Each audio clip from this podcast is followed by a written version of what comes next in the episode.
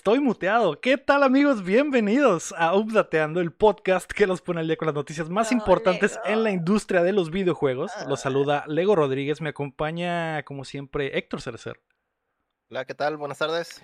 Eh, buenas noches Héctor, también me acompaña la Mei Mei Mei. Buenos días. y el invitado de esta semana es una de las voces más importantes en el gaming de México, eh, un podcaster de antaño, de los primeritos en México. Nos acompaña Adrián Araya, de Los Tres Gordos Bastardos. Hola, ¿qué tal? Mucho gusto, buenas noches. Hola Adrián, ¿cómo estás? Buenos días y buenas tardes también, porque no, sabemos, no sabemos en qué horario el, el, señor que está cargando el, eh, un camión de papayas en la central de abastos, no sabemos a qué hora lo está escuchando, así que buenos días, tardes, noches a todos. Adrián, la gente que no te conoce, la banda de Updateando que a lo mejor no ha escuchado de ti, ¿quién eres y qué haces en la industria de los videojuegos? Ah, bueno, pues soy parte, de, eh, soy parte de un grupo llamado Tres Gordos Bastardos, donde nos dedicamos a hacer podcast, reseñas, streams, eh, impresiones, let's plays y básicamente cualquier cosa sobre videojuegos.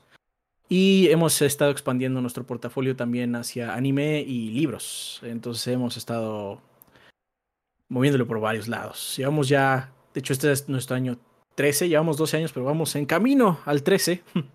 Uh. Y pues nos pueden encontrar en nuestro canal de YouTube, que es 3 Gordos B. Al igual que nuestro Facebook e Instagram y Twitch, igual 3 Gordos B. O nuestro Twitter, que es Tricho es otro, es diferente. ¿Cuándo cumplen años? La oveja negra. a finales de. A finales del, del año. 29 de, octubre. Puedes decir como las compañías de videojuegos en el último cuarto del 2021. Ah, sí. Y van a hacer fiesta. Otoño. Otoño. Otoño 2021. Eh, espérenlo. ¿Habrá pachanga? ¿Habrá pachanguita? No creo. Digo, no, creo, obviamente no que estemos vacunados para esa época. No, porque yo tampoco creo, pero em, me imagino que sí habrá algo especial. Pues seguramente haremos lo de siempre, que es este, hacer la convocatoria de los mejores momentos de la temporada, en este caso la temporada 13, y celebrarlo con un video. Muy bien. Y unas buenas rufles, ¿no? Así es. Y los que quieran saber la referencia. para tener que escuchar el DLC de esta semana. El, eh, pues bienvenido, Adrián. Gracias por estar acá con nosotros. El día de hoy es el update bastardo. Pero antes, eh, ¿qué, ¿qué, digo? Yo sé que ya todo es GB, eh, y eso. Tal vez debía haberle puesto el update del gordeo pero no pregunté antes. Así que no vamos a quedar con el update bastardo. Pero antes, recuerda, cuando vengan los demás le cambiaremos el nombre. Recuerda que puedes apoyarnos en patreon.com, diagonal updateando, como lo hacen en nivel platino y oro Rodrigo Ornelas, Osvaldo Mesa, Enrique Sánchez, Carlos Sosa y Rami Rubalcaba. O también nos puedes ayudar suscribiéndote y compartiendo el show que llega a ustedes todos los martes en todas las plataformas de podcast y en youtube.com, diagonal updateando. Y que además grabamos en vivo en twitch.tv, diagonal updateando los lunes por la noche y nos ve gente totalmente live como Ronus Beta, como Soul CA, como Rastavan. Gracias a todos por estar aquí. Esta semana nos enteramos de que PlayStation tiene varios sartenes en la estufa. Ubisoft le entrará más duro a los free to play y Xbox comienza los festejos de sus 20 años. Así que prepárense que estamos a punto de descargarles las noticias. Mm, la noticia número uno es que Twitch bajará sus precios en México. El servicio de live streaming de Amazon anunció que a partir del 20 de mayo ajustarán los precios de las suscripciones en diferentes regiones para reflejar de mejor manera la situación financiera de cada país, en vez de cobrar los 5 dólares de forma general. Los cambios comienzan con México y Turquía. En nuestro país, por ejemplo, la suscripción bajará a 48 pesitos eh, te alcanza para 10 eh, rico pollos, ¿me? Unos rufles. O, unos rufles grandes, exactamente. Sin embargo, la tajada que toma Twitch se mantendrá igual, por lo tanto, los creadores necesitarán el doble de suscriptores para obtener la misma ganancia. Eh, hay, otros ahí asteriscos en todo esto.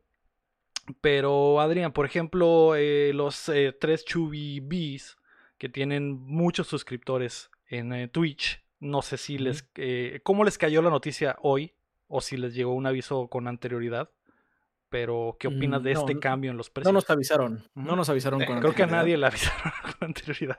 Seguramente algunos más grandes, pero quién sabe. Bueno, pues estamos positivos. Eh, justo hoy hicimos stream y la gente estaba preguntando. Y lo que dice Twitch es cierto. El poder adquisitivo de la región no es el mismo que Estados Unidos o Europa. Steam lo sabe bien, por eso regionalizó los precios. Y yo creo que está teniendo la idea de, es mejor que alguien se suscriba, aunque sea menos dinero, a que no se suscriba para nada, ¿no? Entonces, nosotros creemos que va a funcionar mucho para canales de baja y mediana envergadura. No sé realmente para canales muy grandes. Porque como bien mencionas, pues tendrías que sacar el doble de suscriptores para conseguir lo mismo, más o menos. Y cuando ya tienes como mil suscriptores, pues ahora tienes que tener dos mil y no es tan fácil. Cuando tienes 50 y sacarlo a 100, pues es, lo ves como manejable. Pero entre más grande es el número, se vuelve más abrumador. Ahora bien, Twitch no lo está haciendo nada más así, patas para adelante. Eh, Va a haber un plan. Hay 12 meses, en el mismo post dice, que se va a ir eh, escalando eh, las ganancias y se va a ir bajando el porcentaje. Al inicio, de hecho, se va a dar el mismo dinero por los primeros, creo que tres meses, ¿no? Y va a ir bajando porcentualmente hasta un año. Un asterisco ahí muy importante son las suscripciones de Prime, que las suscripciones de Prime, el porcentaje está basado por minutos de vistos. No entendí muy bien cómo, porque tiene- dice un montón de términos y palabras que realmente no entiendo. Cosas como minutos vistos por usuario bajo otra métrica, así como, no, no sé qué es esto. Ajá. Tengo que investigarlo con más paciencia, porque también obviamente fue un trancazo en la mañana, fue así como, uff, entonces la investigación fue mínima, más allá del mismo post que pusieron ellos, ¿no? Entonces no sé si las de Prime vayan a valer un poco más, porque obviamente la suscripción de Prime cuesta más. Entonces no sé si esa va a valer más, y depende de cuánta gente te está viendo. Voy a tratar de indagar, pero bueno, es difícil saber eso. Pero la que sí se siente es obviamente la... Pues que te van a dar básicamente la mitad del dinero, porque costaba más o menos 100 pesos y ahora va a costar 48.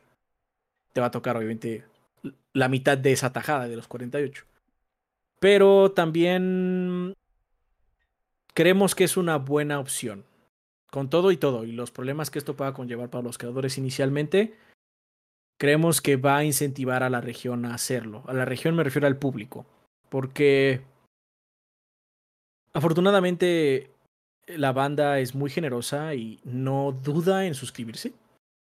Pero es muy obvio que en México como tal, hacer que alguien se suscriba es muy difícil.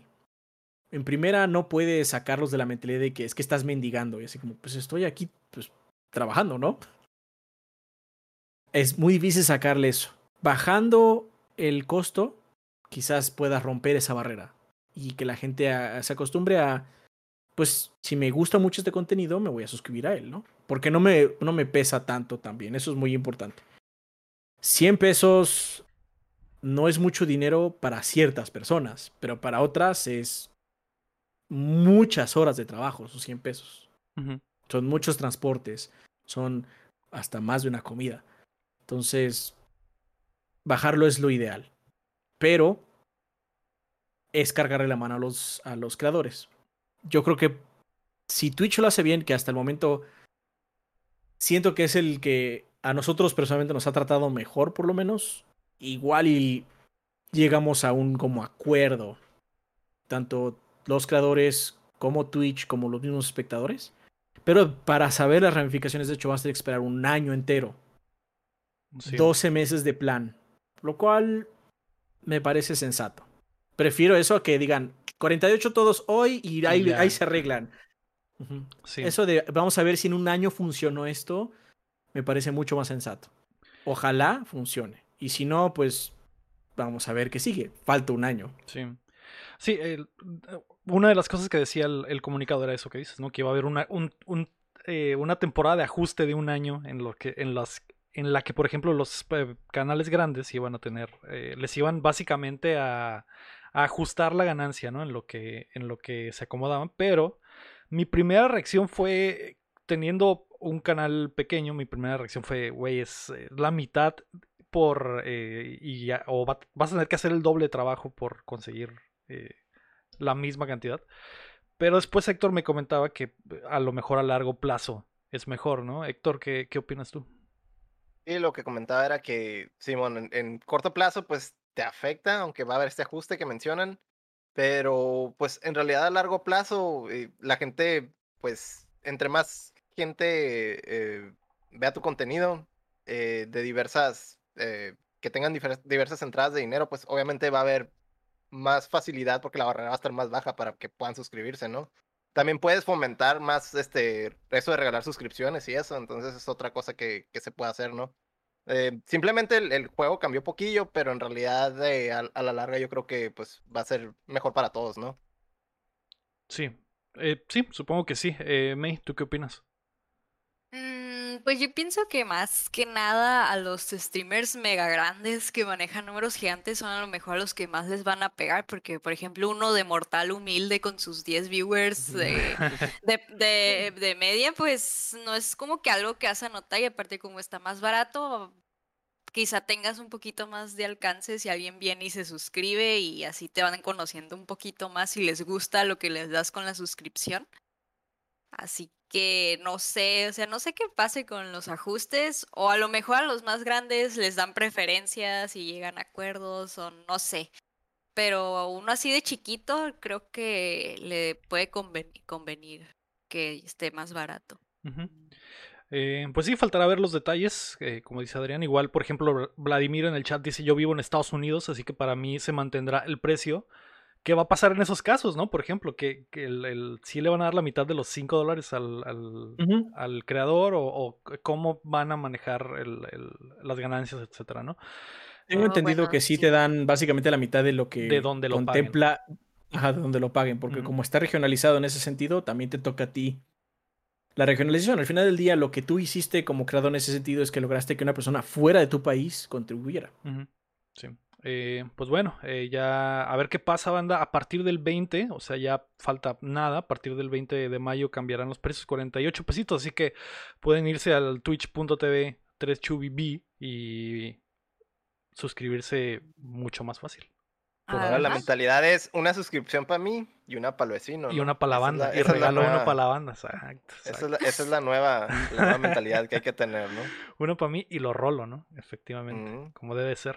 Eh, muy bien, la noticia número 2 es que PlayStation 5 tiene 25 exclusivas en camino. En entrevista para Wired, Herman Holst aseguró que los PlayStation Studios están trabajando en 25 nuevos títulos. Casi la mitad son propiedades intelectuales nuevas. Los juegos van desde sus colaboraciones con indies a los AAA First Party y los Second Party, como lo que tiene entre manos Haven y Firewalk Studios, que probablemente está a años de ser lanzado. Eh, Héctor, habíamos hablado en semanas anteriores del, eh, de los juegos de Sony. No sabemos que su estrategia es buenos juegos, los juegos de calidad y entregarlos eh, lo más pronto posible sin importar lo que está haciendo Xbox, ¿no? ¿Te da esperanza saber que son tantos los que están en camino y qué tan lejos están?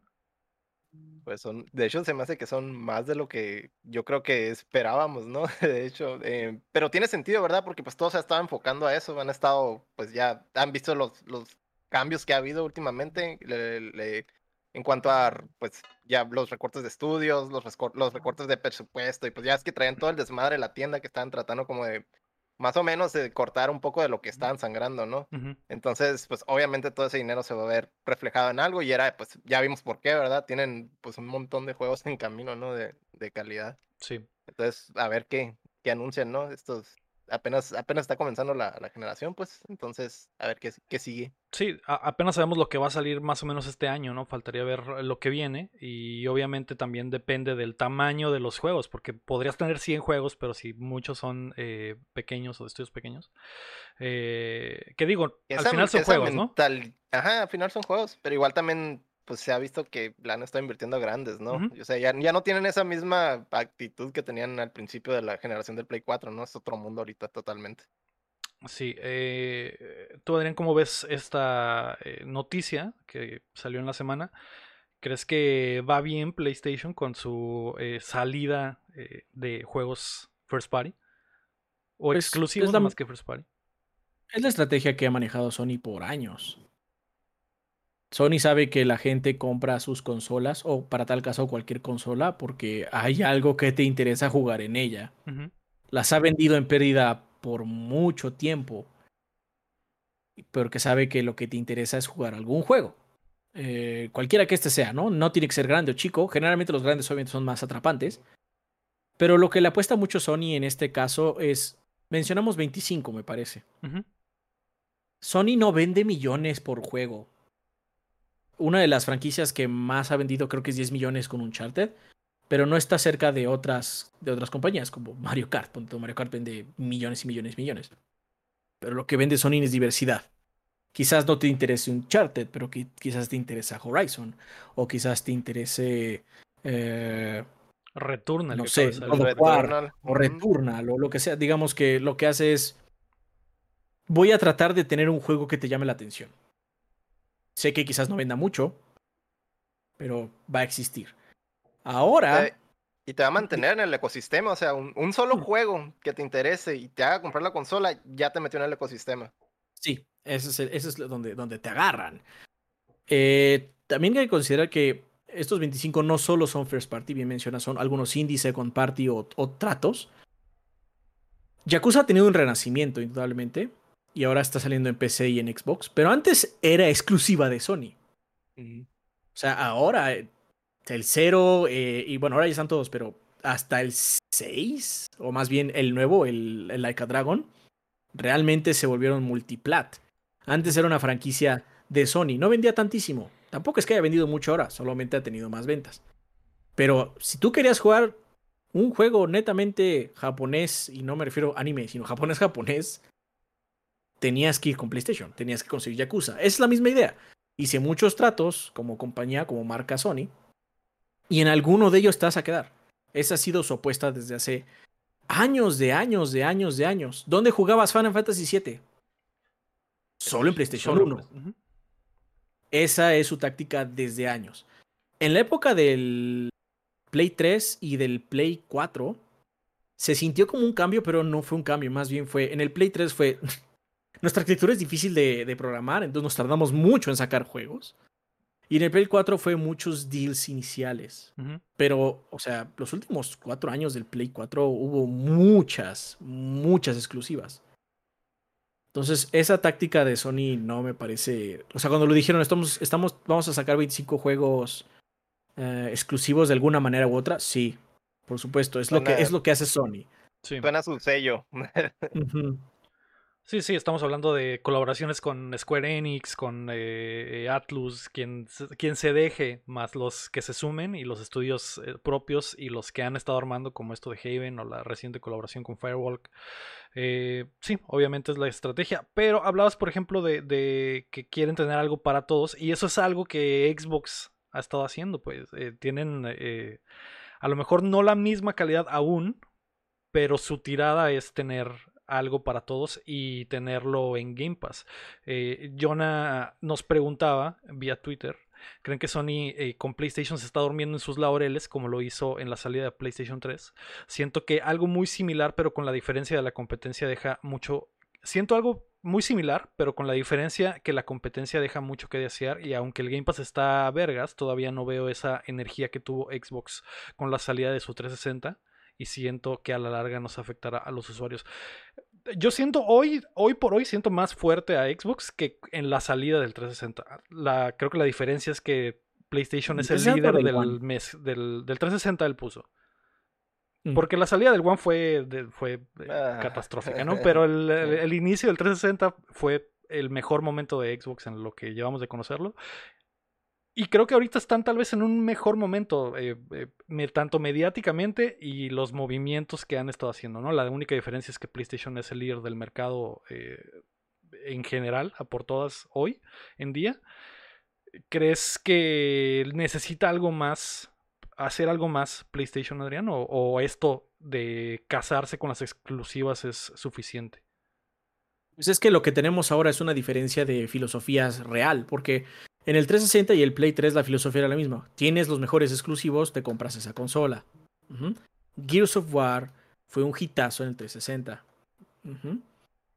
Y a pesar de que tuvo el, el, el anillo rojo de la muerte, logró superarlo porque había juegos que la gente quería jugar ahí. Obviamente aquí en la región en particular también se vio beneficiado porque como es Microsoft, en el, en, por lo menos en el mercado de Xbox es muy pro consumidor. Entonces obviamente ayuda mucho. Fue de los primeros que puso todo en español, fue de los primeros que puso un precio no tan elevado a sus importaciones, etcétera, ¿no? Ahora lo que sí tenemos es una diferencia de filosofías. PlayStation sigue jugando el mismo juego. PlayStation 5, con todo y todo, ha tenido Returnal, ha tenido Demons, ha tenido Miles Morales. En poquitos meses. Xbox no ha tenido eso. Ha tenido The Medium, que no está malo, pero tampoco Pero pegó no tan se fuerte. compara con ninguno de los tres que acabas de mencionar. Y Falconeer, pero la verdad es que ese ni siquiera se publicitó mucho. ¿Por qué? Ujú. Porque la verdad es que no sale muy bueno el juego también. Es una, es una realidad. Yo lo jugué, está entretenido, lo jugué en las vacaciones, pero no se siente como es que es el juego de lanzamiento. Mm, Pero lo que está vendiendo Microsoft, y lo está haciendo muy bien, es que tiene otra filosofía. La filosofía no es esa, la filosofía es voy a hacer que me des dinero en algún servicio. ¿Cómo voy a hacer eso? Haciendo atractivos los servicios. En este caso el Game Pass. Que cabe aclarar, Game Pass falta, en- falta que llegue a muchas regiones. Aquí en México lo tenemos, pero gran parte de Sudamérica no lo tiene. Entonces, faltan regiones por eh, incorporar al Game Pass y por lo mismo falta dinero que recolectar de ese lado. La nueva filosofía de Microsoft es voy a sacar todo en todos lados para que de alguna u otra forma tú me des dinero. Ya sea en un Xbox, ya sea en una PC, ya sea en tu celular con Xcloud, Yo no donde sea, pero me vas a dar dinero. No es una mala filosofía en cuestión de negocios, porque con todo y el, la super ventaja que tuvo el 360 cuando salió sobre el Play 3 en ventas, al final Play 3 le, le dio la vuelta. ¿Por qué? Lo mismo que había en el Play 3, había los exclusivos de Sony. Eh, Microsoft perdió mucho momento para el final, empezó a dejar de sacar cosas interesantes, tenía un juego al año como suyo, obviamente tenía otros juegos, los third party, eh, cada, cada quien ya decide en la plataforma que juegue, los juega ahí y eso está perfecto. En el One, todos sabemos que las, las, las, este, las exclusivas del One, algunas eran de calidad, pero en general no estaban al nivel. Ahora lo que te venden es un excelente servicio, acomodado para presupuestos ajustados, pero que perpetuamente da dinero. Ahorita no, es, no da ganancias, pero pues Microsoft no está jugando en el hoy, está jugando en el mañana. O bueno, eso es lo que estoy esperando, ¿no? Sí. Para que llegue un punto en donde la curva cambie de, eh, haga flexión y diga, ahora ya estamos ganando dinero de esto porque tenemos tanta gente que nos da dinero constantemente, porque nuestro servicio vale la pena. Nosotros siempre decimos, si pueden, consigan Game Pass, está muy bueno. Y te ahorras así comprar el juego de Microsoft. Sí. Yo no tengo que comprarlos, va a llegar Game Pass, ya lo sé. Pero ¿qué sucede ahí? Microsoft tiene mi dinero mensualmente, lo tiene asegurado. Algo que en ese sentido Sony no tiene. Mm. Podría no haber comprado Returnal, podría no haber comprado, no sé, Demons. Porque si no me gustan los Souls, no lo voy a comprar. Pues, ¿por, qué me, ¿Por qué me haría ese daño? Sí. porque no son baratos, especialmente porque Sony subió el precio de los juegos.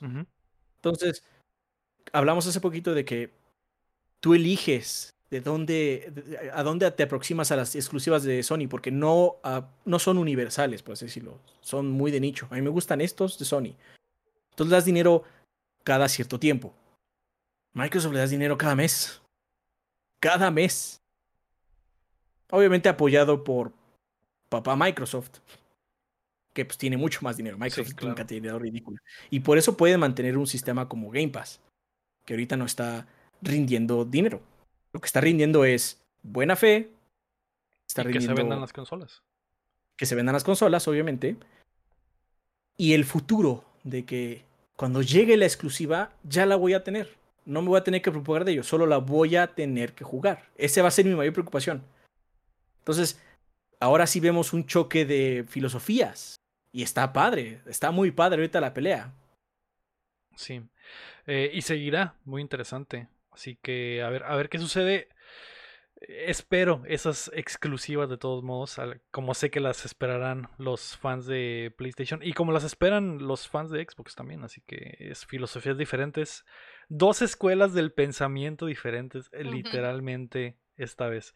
Muy bien, la noticia número 3 es que Ubisoft tuvo su reporte financiero. En llamada con sus inversionistas, la compañía francesa confirmó que lanzarán los siguientes títulos antes del final de este año fiscal, que es a marzo 2022, si no me equivoco. Eh, son Far Cry 6, Rainbow Six Quarantine, que aún no le cambian el nombre, Raiders Republic, The Division Heartland, Roller Champions y el remake de Sands of Time. Además, el juego de piratas Skull and Bones ha sido retrasado una vez más y pasará a 2022. También resaltó que buscarán eh, convertir los juegos free to play en un pilar de su negocio. Algo que hubo un poco de revuelo ahí hasta que Ubisoft lo, eh, eh, básicamente apagó el fuego, porque mucha gente, bueno, no mucha gente, pero analistas estaban eh, dando a entender que Ubisoft ya no iba a hacer juegos AAA y que todos iban a ser free to play y Ubisoft ya va a decirles, no, no, no, no. Tranquilos, en realidad solo vamos, a seguir igual, solo vamos a darle un poquito más de vuelo al free to play, que se nota porque les, hicieron les hicieron un clickbait acá. Sí, Algo Así. Eh, se nota porque, por ejemplo, se viene Roller Champions, que va a ser free, to play, y se viene el nuevo Division Heartland, que va a ser free to play. Eh, interesante, digo, May, tú juegas el Genshin, por ejemplo, que, es free to play. Tú eres la experta, eres la experta free to play. En, en, eso. ¿Qué, ¿Cómo ves, por ejemplo, esta estrategia de Ubisoft que quiera sacar un poco más de, acercarse tal vez más a la gente y expandir su horizonte sin tener que pagar el precio de entrada de comprar un juego completo? Ay, bueno, pero mira, se supone que quieren hacerlo su pilar en negocio y ya siento que eso es decir un montón porque pues es free to play, así que supongo que van a manejar lo que todo free to play hace de estarte vendiendo cosas adentro del juego. obviamente. Obviamente, si no, ¿de dónde van a estar viviendo, amigos? Y, más si dicen que quieres su pilar de negocio, pues no sé, no sé qué clase de sistema quieran ponerle a sus free to plays para que estén agarre y agarre dinero para hacerlo un pilar. Pero pues al final de cuentas es free to play. Si no quieres gastar, no vas a gastar. Así que pues sí es una muy buena idea y nadie se niega a un juego gratis. Ya es tu decisión que si quieres gastar o no. ¿no? Tiene algo de sentido porque convirtieron hace poco, creo que. ¿Cuál convirtieron? ¿El, de, Division?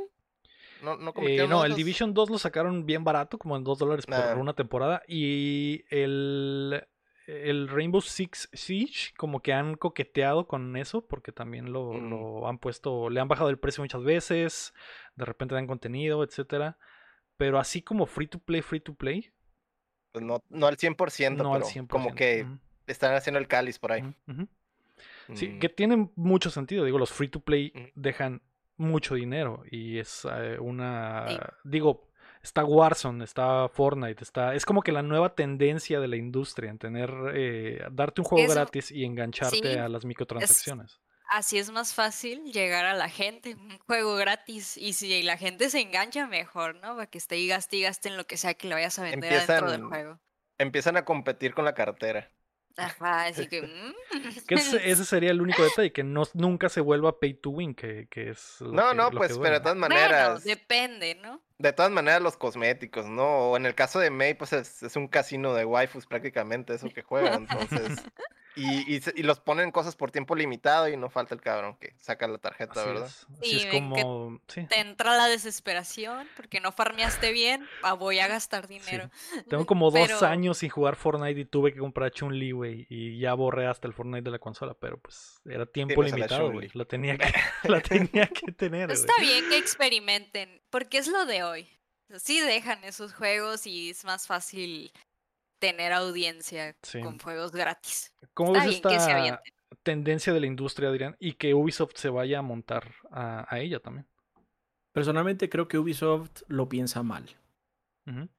No porque no, no es que el free to play no sea lo de hoy. Genshin Impact es un ejemplo, Warzone es otro ejemplo, Fortnite es otro ejemplo. Pero lo que hace Ubisoft en este sentido mal es que cree que por hacer un juego gratis la gente va a gastar dinero en él y no es cierto. Ya, lo, ya les pasó con Hyperscape. Así es. ¿Por qué compras en estos juegos? Yo juego juegos gacha. No he gastado un peso en ellos, pero créeme que la razón por la que uno gasta dinero en estas cosas es por quedarse afuera. ¿Por qué compraste a Chun-Li? Porque no Eh, podías no tenerla. No podía no tenerla, exacto. Ajá. ¿Por qué hay gente que está emocionada porque va a salir John McClane en Warzone? ¿Por qué es John McClane? Lo importante es que es él. Ujú. ¿Por qué compras waifus en Genshin Impact? Porque después no van a estar. Y otras cosas, ¿no? Pero sí. En esas prácticas, estas prácticas francamente predatorias son las que manejan este sistema free to play. La verdad es que por mi experiencia, la gente no gasta dinero para que sea pay to win. Yo tenía esa idea inicialmente. Pero ya llevo ya casi dos años jugando gachas. La escena competitiva de esos juegos sí gasta dinero, pero no gasta la cantidad ridícula que gasta gente solo por conseguir un personaje. ¿Por qué? Porque los competitivos agarran una pinche lista y dicen, bajo estos porcentajes, este es el personaje que me conviene, sacan su dinero, compran ese personaje y se acabó. Pero las denominadas ballenas compran cuando sale este 2B en War of the Visions, sacan el varo porque tiene que tener 2B. Adeba- A pesar de que sea un personaje que estadísticamente es subpar, es un personaje de bajo, de bajo tier, tú quieres a 2B. Entonces gastas dinero porque quieres algo. Te lograron incitar a que gastaras el dinero. Eso es lo que Ubisoft no ha entendido hoy. No estoy diciendo que esté bien. De hecho, todo lo contrario, ya lo repito, son prácticas completamente predatorias. Son prácticas que están hechas para que flaquees y gastes dinero. Y después, porque aparte, gastar primera vez y luego ya. Tu Se- cerebro ya cambió. Se rompe la barrera, sí. y empiezas a gastar y a gastar y a gastar. Y hay gente que se queda en la calle. En la calle. Pero en ese sentido, en cuestión de business, a Ubisoft le falta eso. Me vale un cacahuate quiénes son los de Hyperscape. Me vale. Me vale quiénes son, me vale su mundo, me valen sus armas. El gameplay está padre, pero su mundo no me llama la atención. Sus personajes no son nadie para mí. Sus trajes no me llaman para nada. Entonces, ¿qué me importa tener un bastón de color rojo o uno verde? ¿Qué demonios? Todos los bastones pegan. Pero, ¿qué tal si uno de ellos fuera Sam Fisher? Ah, otra cosa estamos Ese es, el- hablando. ese es- que es el niño Ajá. dios Sam Fisher de, de Ahora vas a lo poder- meten, lo meten de, de DLC en todos lados. Ah, Bueno, pero... De que se me hace raro que no haya salido en ¿Qué- Hyperscape, como dices. ¿Qué tal si ahora en Hyperscape puede ser Ezio? Pero solo por tiempo limitado. Ah, estamos hablando de otras cosas. De hecho, creo que ahí el mejor de todos es Brawlhalla, que también es de Ubisoft, me parece. Sí. Ese sí mete más personajes y hace que sea más atractivo. Escucho más noticias de Brawlhalla por lo mismo. ¿Ya viste cuál va a llegar? Ah, qué padre, ¿no? Sí, sí. No lo juego, pero seguramente... Ahora, repito, por favor, repito, no quiero que quede esto como... du- No quiero que haya duda. Es una terrible práctica y está hecho para seducir y que te quedes en la calle. Pero Ubisoft no lo entiende. Cuando dijo, lo vamos a hacer un pilar, yo lo pensé así como, uy, no, o sea, ah, no me importa lo que vayan a poner. O sea, realmente uno de los problemas gran- más grandes de Division es que tus monos son súper genéricos. A mí me gusta mucho de Division. Está muy padre el gameplay del 2. Pero no me acuerdo ni cómo es mi personaje. No me acuerdo. no, no, no, todo es muy gris, muy igual, pero eh, no, no sé, digo, hay, hay una oportunidad, en- eh, tienen personajes interesantes, como ya, mencionaste algunos, igual están los personajes del Siege, que ahora ya se han vuelto como que icónicos, mucha gente los reconoce y que también de repente salen en otros de los juegos, pero... eh, pues a, a ver qué sucede. También al final de cuentas importa mucho el juego, ¿no? Y, y como dices, el, el Hyperscape no funcionó porque pues a lo mejor no era el juego eh, correcto. La gente nunca se quedó, nunca hubo ese atractivo. Eh, yo creo, en lo personal, por ejemplo, el Roller Champions tengo eh, años queriéndolo porque me, el- ese gameplay me encantó. Siento como que lo ese, es- probaste, ese es uno. Sí, siento que ese es uno que tiene la oportunidad de ser Estás bueno. como yo, que es. ¿No, no, no sientes esta situación de que sientes que el juego ya salió? Sí, sí, han hecho tantas pruebas y luego fue hace dos años que lo probé y estoy... ¿Ya no ha salido? No ha salido, no ha salido, pero se supone que ya viene. Ese es uno que sí me tiene emocionado y por el estilo de arte siento que se podrían dar colaboraciones interesantes. El gameplay está muy chilo, creo que hay una oportunidad de eSport ahí también, entonces a, ver qué sucede, a ver qué sucede y esperemos que eh, le salga bien o mal, eh, esperemos que no sean tan predatorios como, como dice Adrián. Desafortunadamente es muy probable que, así sea, porque dos se mantienen esos juegos. La noticia número 4 es que Sega lanzará un super juego, Héctor. así, así dijeron, güey. Super juego. Explica tu tarea. En su último reporte financiero, Sega dejó entrever que revisarán sus franquicias para identificar las que sean aptas para tener remaster, remake o reboot, como por ejemplo Crazy Taxi, Shinobi y House of the Dead, entre otros. Además, planean lanzar en los próximos 3 a 5 años un first person shooter que considerarán un superjuego que podría tener penetración global y muchas ganancias a largo plazo. Al parecer este título es en el que trabaja Creative Assembly, el estudio que nos trajo Alien Isolation y Halo Wars 2 previamente. Em, e, e, esto es otra, otra idea similar a lo de, a lo de Ubisoft. E, eso de que quieran eh, eh, que sea un superjuego con penetración mundial y que la ganancia va a ser a la larga suena que quieren un free to play también. Que o a lo mejor un Destiny, un juego como servicio, algo tienen entre manos. Eh, el estudio es muy bueno, Creative Assembly, mucha gente tiene sentimientos bonitos por ellos, pero eh, se me hace muy mamón que digan que va a ser un super juego, porque literal así estaba en su diapositiva, Héctor. ¿Qué, ¿Qué podrías esperar de un super juego de Sega, Héctor? Sí, el Anthem no era un super juego, según. Sí. Entonces, no sé, es que no hay nada. No declaraciones. Hay datos, No hay datos, no hay datos como para saber cómo va a ser el superjuego, ¿verdad? Yo sé cuál es el... ¿Cuál es que sea una COF de Sega. Ese, sería mi sueño, vato. Ah. Yo sé cuál es el superjuego que la May tiene en mente. A ver. No, no. El Sonic Battle 2 que le hagan un reboot, un remake, por favor. Digo, esos remakes probablemente sucedan. Ya, ya dijo Sega que va a estar checando eso. Es que hace mucho que no hay un juego de Sonic. O sea, uno nuevo, nuevo, no de que pinches beats eh, y para de maquinita. No, no, no, nuevo, nuevo, nuevo. Eso no es un superjuego. O un remake de Battle 2. Eh, sí, es súper, súper sónica. Para, para mí sí es súper juego. Pero para, mí, es muy súper. Es, es un juego muy complejo, no lo entenderían. Demasiadas capas, demasiadas capas. Tiene muchas capas, es una cebolla ese juego, pero ustedes no están listos para esta conversación. Eh, La otra vez duré dos horas hablando de Sonic Battle 2 con mis primos.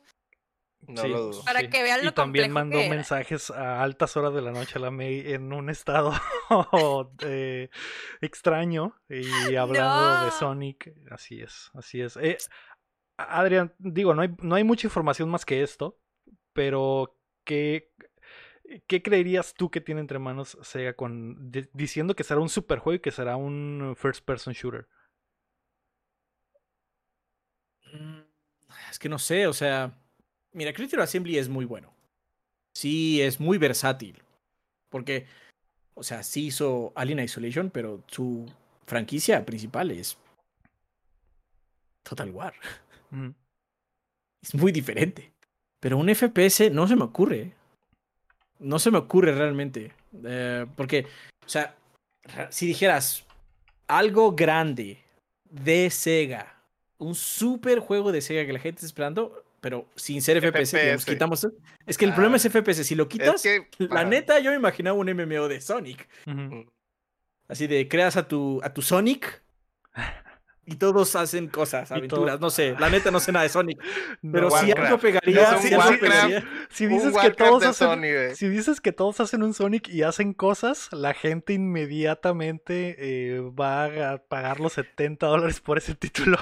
no, no, no sería un super, no sería un super juego de Sonic. Sí, pero bueno, como es un FPS, sí. O sea, a la gente le gusta, a mí no, pero a la gente le gusta. Pero ya cuando metes el factor FPS, ya. me elude por completo. O sea, no, no me viene. Sí, Es más, yo, yo, yo estaría dispuesto a un MMO de Yakuza. eso estaría muy Yakuza Online. Estaría puerco, estaría puerco, pero Andar FPS no se me ocurre. Sí, Andar ahí por todo Japón teniendo aventuras. Pero no, así FPS Sega, no. Un FPS, un FPS de Sonic. Y... eso estaría muy bueno también. No, no sé, no sé. Ser un Sonic Destiny, ya es para mí un mucho. Destiny de, de Sonic. Uf, Con- Ya respétenme el Con Sonic, raids ¿ok? y. A ver, ustedes no están listos para hablar de Sonic. Ustedes no están listos. Ya veremos qué sucede. Igual faltan de 3 a 5 años, así que estaremos al pendiente de qué Yo- tiene Sega entre manos. Yo me conformo con cualquier cosa de Jet Set Radio a estas alturas. Está súper abandonado ese Lo pedo, mencionaron, de hecho lo men- venía, Sí. venía mencionado en la, en la diapositiva. eh, aparte ahí está este juego que es como un eh, sucesor espiritual que está pronto a salir, güey, que no me acuerdo del nombre. Y que Ah, ya sí, está sí muy cerquita, güey. Y, Sí, y ya- ya es casi. literal un Jet Set Radio. Súper, ajá, inspiradísimo, ¿no? Tiene la misma música del mismo güey y todo. No recuerdo ahorita el nombre, pero eh, probablemente Sega vio eso y dijeron, güey, la estamos cagando. O sea, la gente está hypeada por eso y nosotros que tenemos la franquicia, de verdad, estamos dormidos con ella. Así que... Hay mucho, hay mucho amor por el Dreamcast, güey. El Dreamcast flopeó, güey, pero en realidad sacaron Ah. muchas cosas bien cabronas, güey. ¿es amor o es falta de conocimiento? Las Voy a abrir dos, yo un creo. yo creo que Para apreciar dos. los juegos de Sonic. O sea, ¿cuántos, cuántos realmente jugaron un Dreamcast? Yo tenía Dreamcast. Eso explica mucho. Basta, me voy. El No, yo- yo no tuve Dreamcast por todo ejemplo. Para mí, lo tenía que voltear así para que leyera los discos. No lo podía dejar así normal. Le Clásico. metía el disco y lo volteaba así de cabeza y ya leía el disco. Oh, wow. Sí, ah, si lo dejábamos así parado normal, no agarraba el disco. Pero Entonces, estaba yo muy no- padre. Yo no tuve uno, pero se lo robaba mucho a un amigo, güey. Porque es- era una super consola, güey, en la época, güey. Está, Lo era. muy roto, güey. Lo era, pero es como el misticismo del Dreamcast porque muy poca gente realmente lo pudo probar. Cuando la gente dice, no, es que el Dreamcast era así como, ¿jugaste Dreamcast alguna vez?" Mucha gente dirá que no, realmente. Como que lo tienen romantizado, no más que...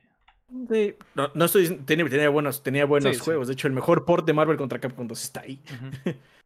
Tenía muy buenos juegos, indudablemente, pero sí es mucho del romance de que nunca lo pude probar, porque aparte desapareció fuertísimo.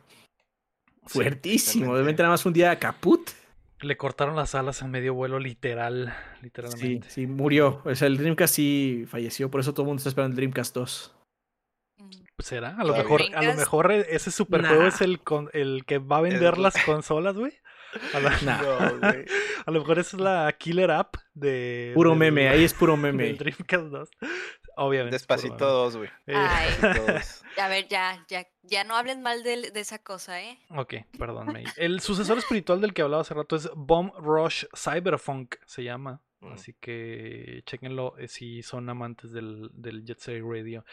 La quinta noticia, y que me falta aquí tener abierto lo que tenía que abrir, es que Xbox celebra sus 20 años. La compañía ha comenzado las festividades por sus dos décadas de existencia y le preguntamos a los principies y a las principatas sobre sus mejores momentos con la consola de Microsoft.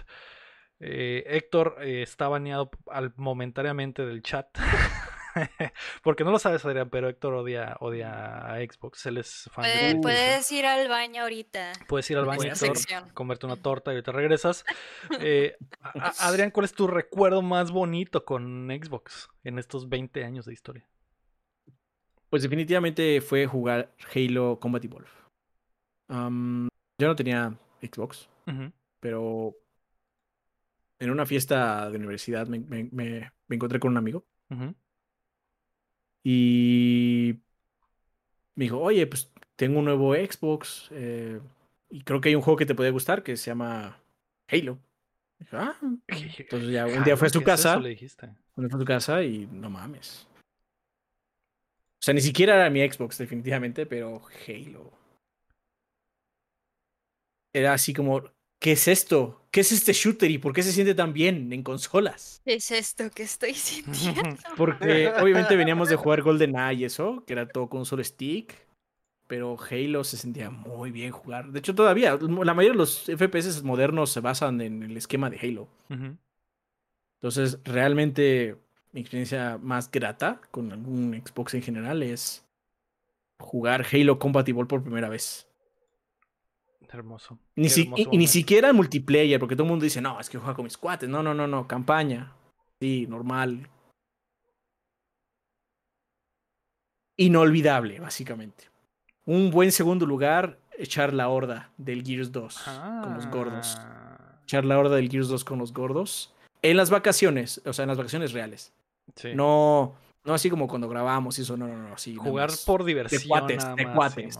Claro, Un, un muy buen segundo lugar.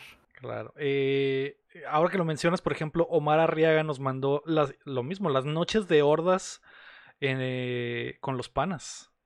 Y, y sí, tremendas. Los conciertos de Guitar Hero y Rock Band también dice. Elizabeth Gretel en el chat di- dice Blinks, maestros del tiempo y del espacio. Hermosos momentos en su Xbox. Eh, Big Lake Taf dice que Gears, las noches de Gears, que en lo personal ese es mi mejor recuerdo, eh, jugar Gears desde el 1 hasta la fecha con el mismo grupo de amigos, eh, los campeones del 98, conocidos como los campeones del 98. Tremendo, a ver, Héctor. Yo tengo algo al Xbox. A ver. Cuando lo hice Media Center, cabrón. Ha sido el mejor Media Center que tuve en la época, cabrón. Te Mm. tocaba todo, güey. Todos ¿El, los formatos. el- el original o el güey. 360? El Xbox original, güey. No se me olvida eso, güey. Me quedé Bueno, impresionadísimo con eso.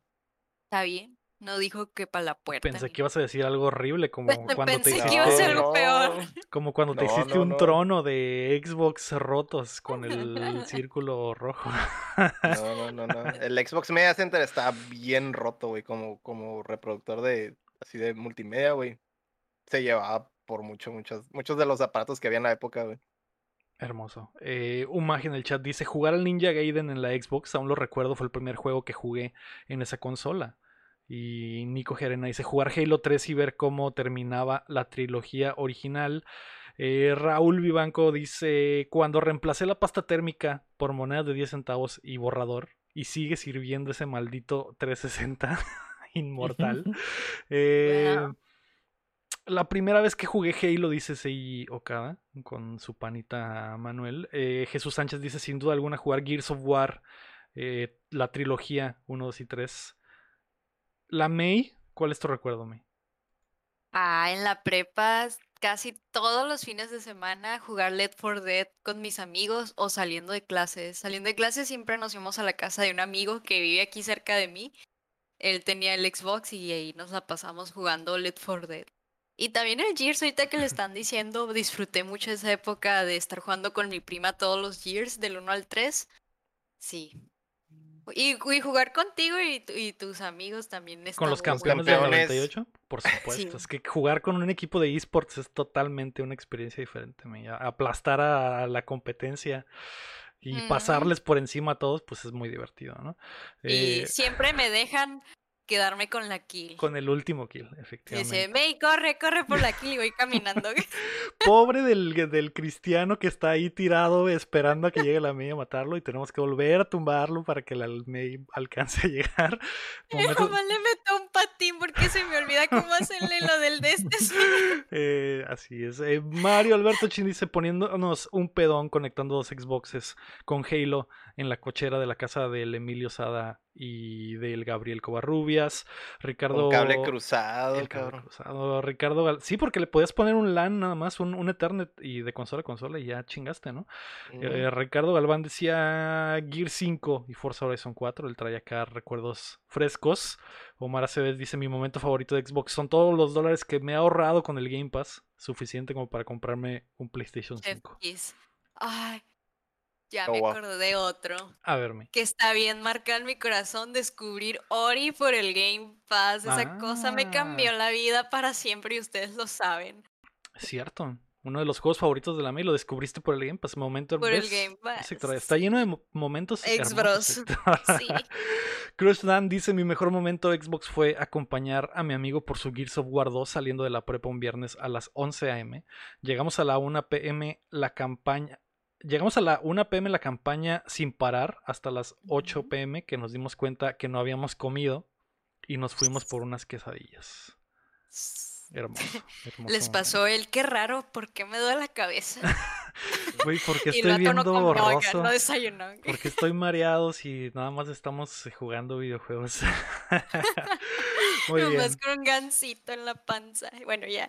Así es. Pues eh, hermosos momentos. Xbox va a estar celebrando de aquí a noviembre. Así que, pues, todos los que sean fans, pues disfruten, disfruten. Es hermoso. Mientras puedan. eh, Wow, wow. Realmente, realmente tiene una. Hay- ¿eh? odio, hay odio, hay odio. Mm. Aquí tengo El- que el- estar yo todos los lunes defendiendo eh, y tratando de ser imparcial, excepto cuando le tiro a PlayStation, ¿no? Pero pues. No Yo me deja, también. no me deja odiarlo, ni me deja expresar mi comunismo, ni nada de eso. Es, es un bueno, ogro. yo solo los veo. Solo nos ve pelear a mí. Vamos a pasar a las rapiditas. Eh, la primera es que quieren una E3 interactiva. La ESA anunció que el evento digital de este año contará con una app y un portal que funcionará como el centro de reunión para los que quieran asistir electrónicamente. Contarán con un hub general, booths virtuales y secciones especiales para que cada expositor muestre su producto, además de tablas de clasificación para que se- haya más interacción como para los que más interactúen como en encuestas, conferencias, etcétera. Suena buena la idea. Ya veremos eh, en la No le práctica. ¿no? entiendo. A ver qué pasa. A ¿Es ver, VR o qué? Sí, es que no le eh, no. entiendo. También está pensando, Ah. es que VR o qué onda acá. No, pero, esta- pero- estaría bueno que, que hubiera una experiencia VR por este 3. Creo que es el momento perfecto. Ay, pero que nos falta poquito para esa Mm, vaina. Sí, ya, ya falta, ya falta un mes. Es- ¿Estás Un eh, mes. emocionado, Adrián, por la E E3? Am, sí y no. Está padre ver todas las conferencias y sentir así como el hype de todo lo que anuncian. Pero creo que también se puede solucionar con simplemente poner conferencias sin E3, ¿no? Eh, lo que a mí se me ocurría para. Bueno, el E3, lo, lo que la gente dice que lo mejor eh, del E3 que existe es no es el E3. Las conferencias, de hecho, no son el E3. Ujú, El ¿no? E3 es el piso, es la, la, ¿cómo se llama? La expo, donde vas y juegas juegos que no han salido. Y igual van a salir como en tres años luego. Eso es, ¿Y quién sabe? y quién sabe también. Eso es lo padre del E3. Eh, obviamente, cuando no estás ahí, cuando estás viendo desde lejos, desde otro país o en algún portal, lo que más sacas del E3, obviamente, son las conferencias, porque son anuncios, pero lo que sigue son los hands-on de toda la gente que pudo estar ahí y decir, ¿sabes qué? Probé este título, se ve padre, tiene esto, tiene aquello y demás. No, para mí eso es el E3. No, nada más son un montón de anuncios vacíos. Ujú. Como creo que podría funcionar este año, pero bueno, esa es mi idea guajira. No es con un recorrido VR del lugar, porque la neta, eso vale cacahuate. Lo que vas a ir a hacer el 3 es a poner tus pezuñas en un juego que no ha salido. Entonces, lo que yo quería es que hicieran una cosa como hace los demos de Steam últimamente. ¿Sabes qué? Viene el E3, juntemos a todas estas compañías bajo el paraguas de la ESA y saquemos un chingo de demos para que la gente los juegue y juegue estos títulos en sus consolas y sepa qué va a llegar después, ¿no? Pero bueno, Sí. esa es mi idea, o sea, es lo que me hubiera gustado, porque no creo que lo hagan así, realmente es, es un poquito más caro, supongo. Entonces lo único que espero de este 3 es que haya un montón de comerciales. Como cada Comerciales unificados no bajo una habrá- bandera, No habrá, no habrá novedad en ese aspecto. Sí. Eh, algo que me agrada este año es que al menos sí va a estar todo en el mismo fin de semana, no como el año pasado que fueron como cinco meses de verano de videojuegos. Así que eso es lo único que me agrada, pero sí estoy totalmente de acuerdo que la E3 es en realidad eh, e- ir al evento y la comunidad y ver a gente que a lo mejor no verías en mucho tiempo, etcétera, y hacer conexiones. La segunda rapidita es que Devolver estará en la E3 y ahí no. El publisher Indie anunció que tendrán su ya tradicional presentación y nuevo episodio de su universo cinematográfico el 12 de junio. Por otro lado, la EA tendrá su evento Play Life hasta el 22 de julio. Probablemente revelen el nuevo Battlefield del que hablan y hablan y hablan. Así es. La tercera rapidita es que hay nuevos colores de DualSense. PlayStation anunció que a partir del próximo mes estarán disponibles dos nuevos colores para el control de la PlayStation 5, el rojo cósmico y el negro medianoche. Serán muy preciosos, la verdad. Sí, hermosos. Eh, ese control negro solo me hizo soñar con una PlayStation 5 totalmente negra, que se vería hermosa. Roja. La O roja. hasta roja, güey, pero es que ese blanco, ay, Diosito. Sí, serán muy guapas, la verdad. Sí. Eh, ¿Agarrarás uno, Adrián? Mm, Pues están bonitos, pero también están caritos, entonces no creo. sí, eso sí. Eso No sí. creo, la verdad. Eh, a los que, digo, igual habrá opciones para los que aún no hayan comprado su Pero segundo al- control.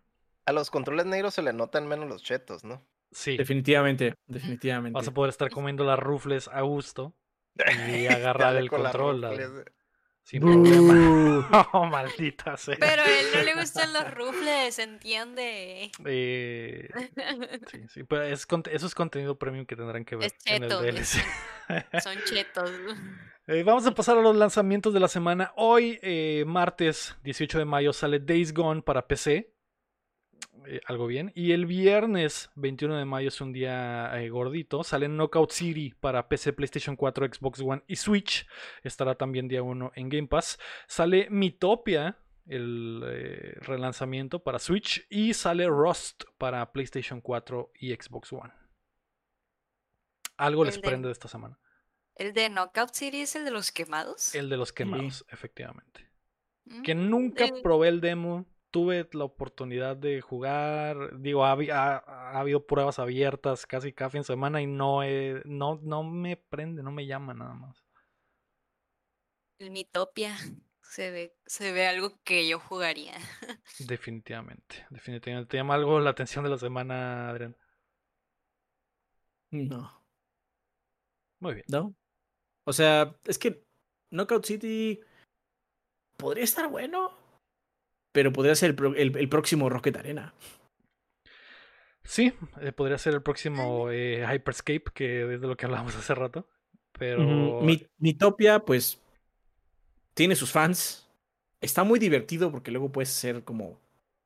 Puede ser que los, tus amigos sean los villanos de la historia. Eso es lo Tiene-. Tiene, ajá, tiene su, su detalle, pero no es para mí. Definitivamente no es para mí.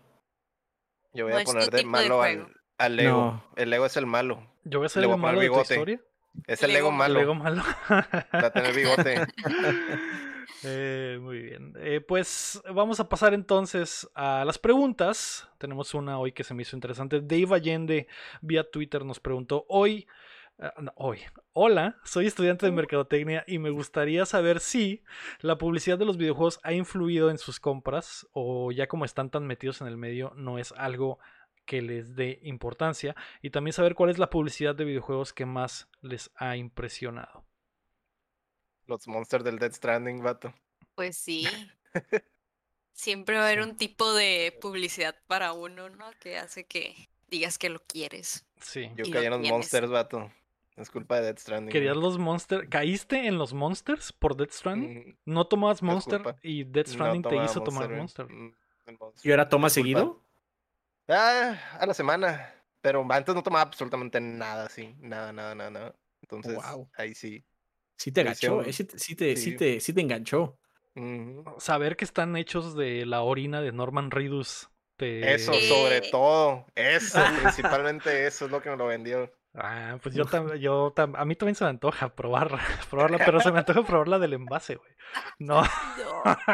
no es cierto. No es cierto. No, pues por eso les gustan los rufles de queso, con razón. Con eso explican muchas cosas, ¿eh?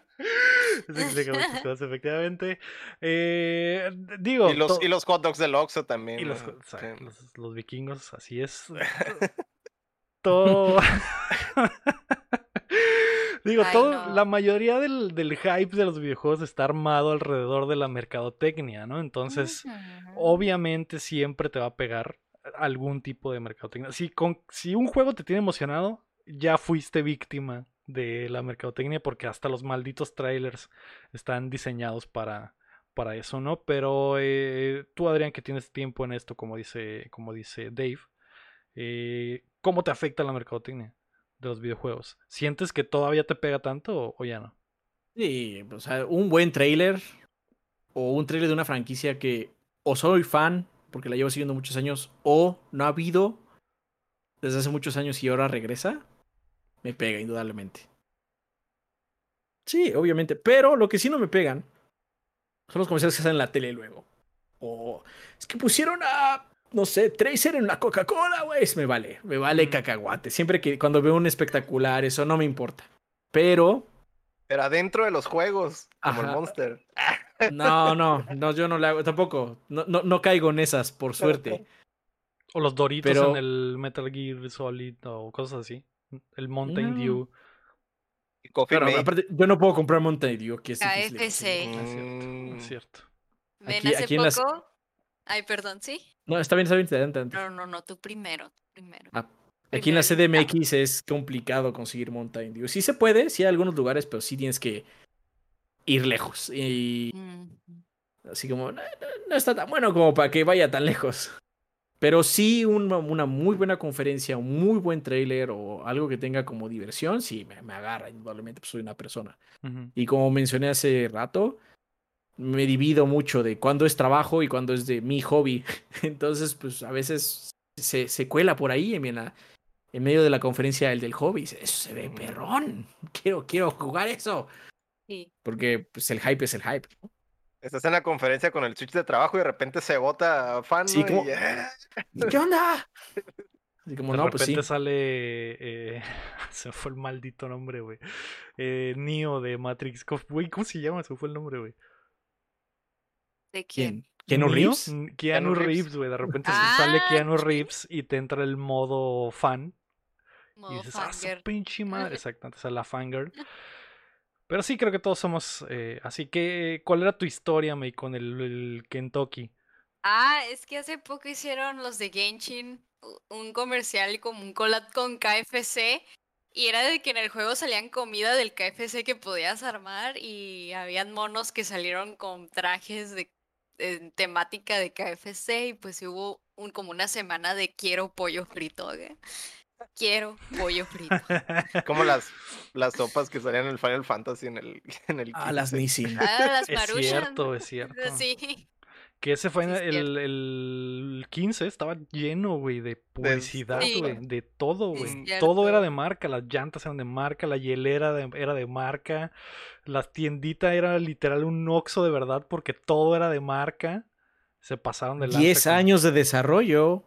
Se tiene que pagar de cierta forma, ¿no? 10 años de A desarrollo. alguien se le tiene que dar las nalgas. ¿ok? Pues sí, eh, todo era absolutamente de marca. Eh, ¿Tú, Héctor? Aparte del Yo que- Monster. Parte del Monster. Pero eh, Pues- sientes como que es el más fuerte que... Ajá, es el, el como que sí, más directo, así. Está bien tonto, bien tonto, ¿verdad? Pero pues es- yo creo que es en donde sí me cambió algún hábito, ¿no? Extrañamente. Am, pero aparte de eso, no, no sé. No, no tengo otra. Pues sí, sí hypean algunas, algunas cosillas, pero de repente, ay, ay, lo- como lo que mencionaron de que sale en la televisión y te ponen, no sé, es un juego que nada que ver y te lo presentan como con rap acá y se ve como que no es de eso, que no es apropiado, cosas de ese estilo. Eh, sí hacen como, como que los comerciales tratan de hacerlos como a público general y de repente como que me hace mucho ruido. Por ejemplo, lo del Doom y que te lo presentan con rap y todo eso, ¿no? Y, es Sí, como que algo que no va con el tono en absoluto No del tiene juego. nada que ver. Y es el Sí. ese es el comercial de Doom del, del Eternal con rap acá. ¿Por qué te presentan un juego que tiene pinche soundtrack de heavy metal con rap, güey? No tiene sentido. Sí, sí. Pero bueno. Tuvo sentido en la cabeza de alguno de, Merca. Nada. Sí. eh, Hasta Pero que no. tú ya estás en el sistema. Tú ya, a ti ya no te tienen que convencer, solo te tienen que decir, ay, Doom Eternal, ¿cuánto me vas a dar? Mm. Tienes que convencer a nueva- nuevas personas que le lleguen. O- otra cosa que me caga de la mercadotecnia es cuando ponen eh, spoilers, güey, en los trailers Porque, por ejemplo, recuerdo el tráiler de Spider-Man del, del, del, primero, de PlayStation 4, que traía, un, traía una parte del final, güey, así al chile en el pinche trailer que salía en la tele en TV Azteca y en, así en eh, directo, güey. Y tú, ah, cabrón, pues no sabía que iba a salir ese, güey, ¿por qué me spoilerean de esta forma? Y hay varios juegos que de repente la aplican así, güey. Eso tal vez es lo más, lo más cagante, pero pues... Ay, me acordé del Michi, el Spider Michi, es muy buen beat de mercadotecnia porque el maldito gato sale un minuto en el juego, pero ese beat de mercadotecnia les funcionó para 48 horas de encabezados. Sí, funcionó. funcionó.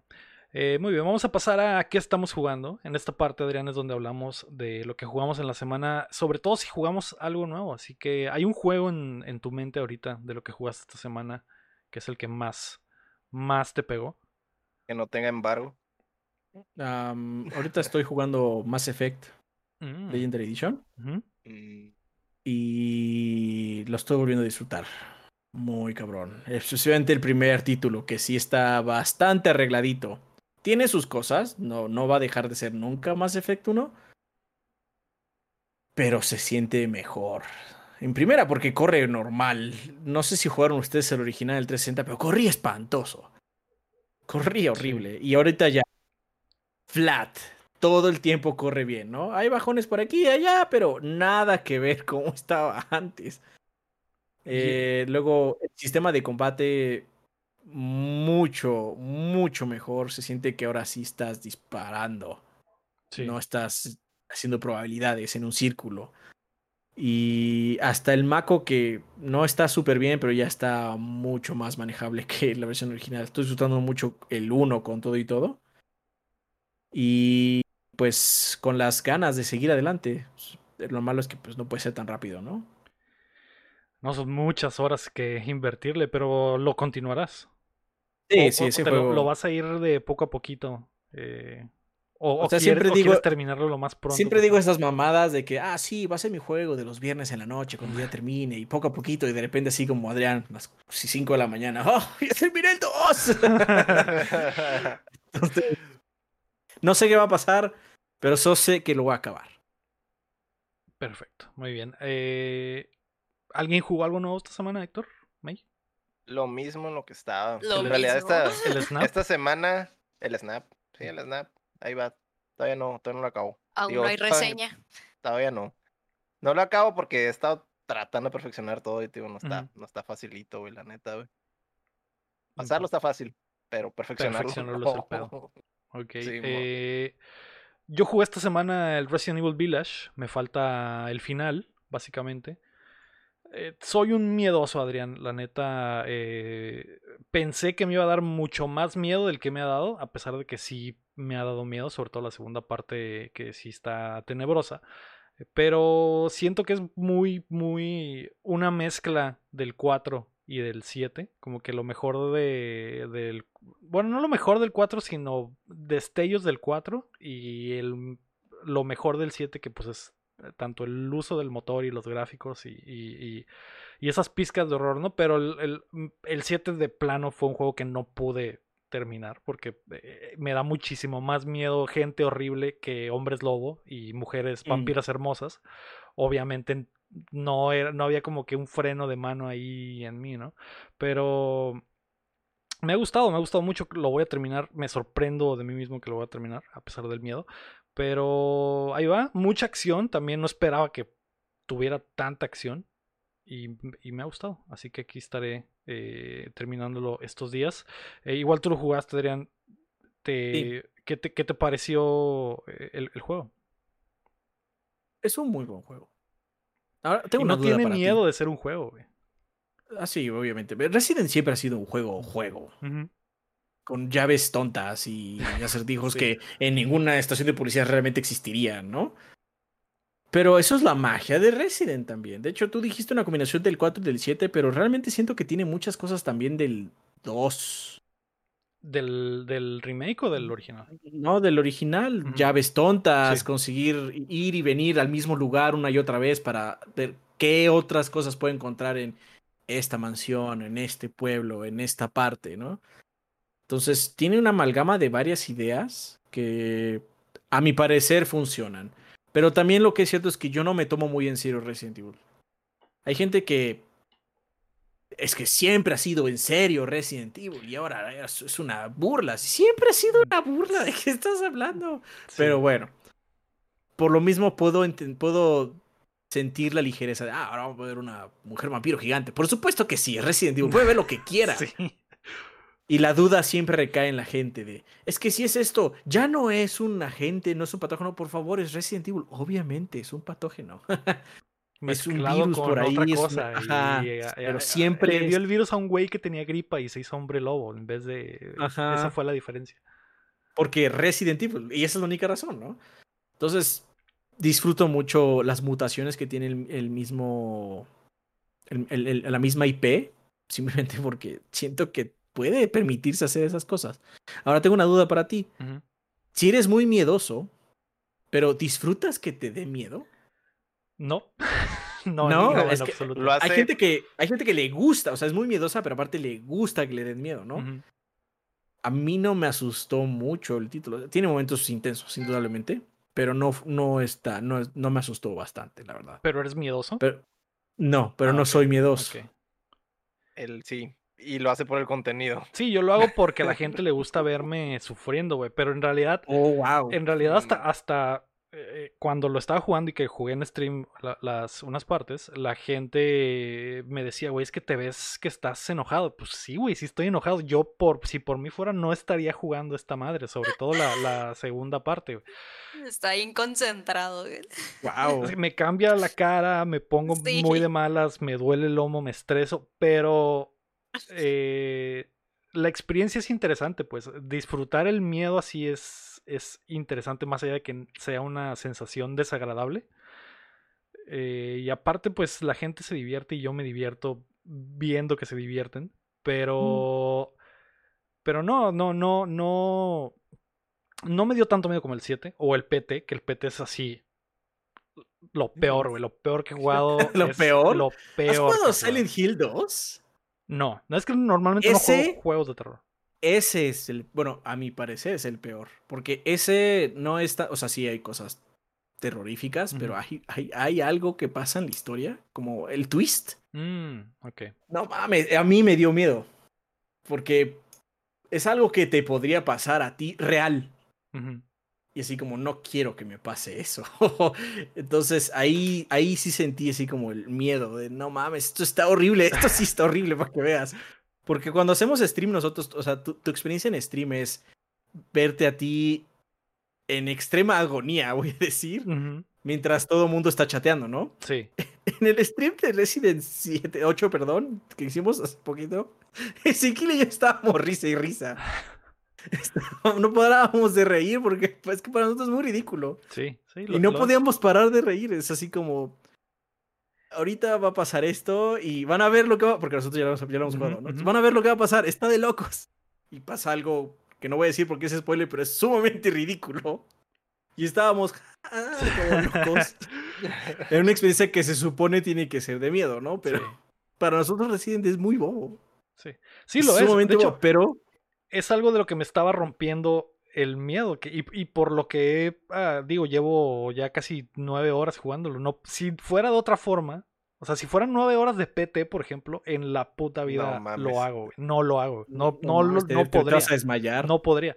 Pero como este tiene esos momentos estúpidos y también me estaba burlando ay, güey, ¿cómo es posible que pase eso? Qué estupidez. Porque lo es, güey. Son, pasan tonterías y es un juego sin. no tiene miedo de decir, mira, soy un juego y me curo mágicamente o pasan estas cosas mágicamente por ninguna razón, ¿no? Pero. O sea, sí hay una razón. Sí, pero. Pero es una razón Resident Evil. Exacto, exacto. exacto. Y, y la diferencia del PT? Sí, sí. También me da un poco de miedo. Ah, es que hay una parte donde el juego como que parece PT. No es PT, es mucho más leve. Pero yo, ¿qué pensaste en ese momento? De no mames, otra vez no. Es lo que tenía que dejar el juego. Literal eso, literal eso pasó. Si, si, ves la repetición del stream cuando entro a la casa es como que puta. O, o cuando entro al cuartito que tiene la casa, Ah, puta madre, tengo que entrar a la pinche casa. Y entro a la casa y todo se alentiza y se hace primera persona y no tienes arma y tienes que andar a gatas y todo lo suena bien fuerte y pasa un gato en la azotea y se escucha. Flashbacks de Vietnam, Sí, güey. sí. Porque, Mm. porque esa parte está hecha muy, muy homenaje a PT. es- es- utilizan muchos de los mismos trucos, ¿no? Entonces sí me dan los flashbacks de Vietnam cuando entro a la pinche casa del retorno. Bueno, pero es por, por lo menos está más leve. Mucho más leve. Sí, sí, mucho más. Pe- Pero tengo el, el gusanito, pues, de que, güey, en cualquier momento va a salir un pinche algo, un fantasma en mi cara o, a- o un feto en el zinc, algo, güey, pero horrible. Y tengo esa sensación de que algo va a pasar. Y eso es lo peor, pues sientes el estrés de estar esperando a Lo, que lo pase. voy a poner de ejemplo con otro juego, güey. En el Dead Space 2, cuando tienes que volver a la nave del Dead Space 1, güey. No mames, güey. Te dan los flashbacks. Sí, güey, te da los flashbacks, güey. y ese pinche juego lo, lo jugué también en hardcore, güey. No mames, güey. Regresar, o sea, después de terminar Dead Space 1 en, en lo más perro, güey, regresar al el 2 y tener que subirte a la nave otra vez, güey, no mames, güey, es de lo peor, cabrón. No, aparte ahí el peor es que el juego juega contigo. Y ahí te cambian la picha. ahí te cambia todo, así como maldito juego cabrón. ¿Has jugado Alien Isolation, por cierto? No, no. Lo, lo he lo probado, pero no lo terminé ni nada. No, no lo hagas. Es- No, no, ese sí ese está sí está. es- es- no, es que aparte ese te presiona. Sí, realmente te pone en situaciones horribles, así como, "Ah, ¿crees que vas bien? Aquí va el xenomorfo, a ver dónde te escondes. Oh, Dios. Y luego te salvas.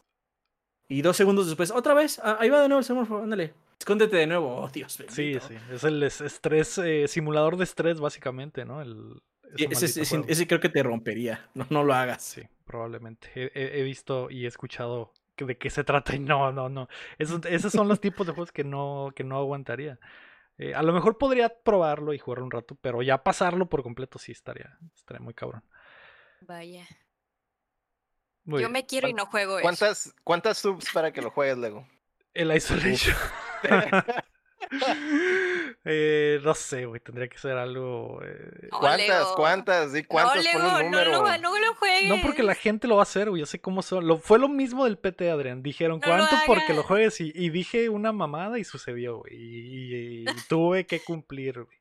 No, no lo hagas, Lego. No digas nada. No, no voy a decir nada. Di un número para esperar que baje de No, no, precio no la lo mitad hagas, no lo hagas, y luego no lo hagas. pagarlo. Para esperar a que baje a los 50 pesos. No lo hagas, no te te hagas eso. Ahí te va. No, no, no quiero, no quiero ser, no quiero ser así como tangencial a tu muerte, por favor. Luego te van a ir a buscar a tu casa. y van a Sí, "Tú provocaste". fuiste tú. Tú lo provocaste, cabrón. Tú lo provocaste. No, no, no lo hagas, no lo hagas. No, ese, ese juego sí está muy pesado. O sea, si te da miedo algo, sí te presiona. En Resident te atacan, pero tú te puedes defender generalmente, ¿no? Aquí no te puedes defender. Eh, Eso es El lo que me desespera real- más. Ajá.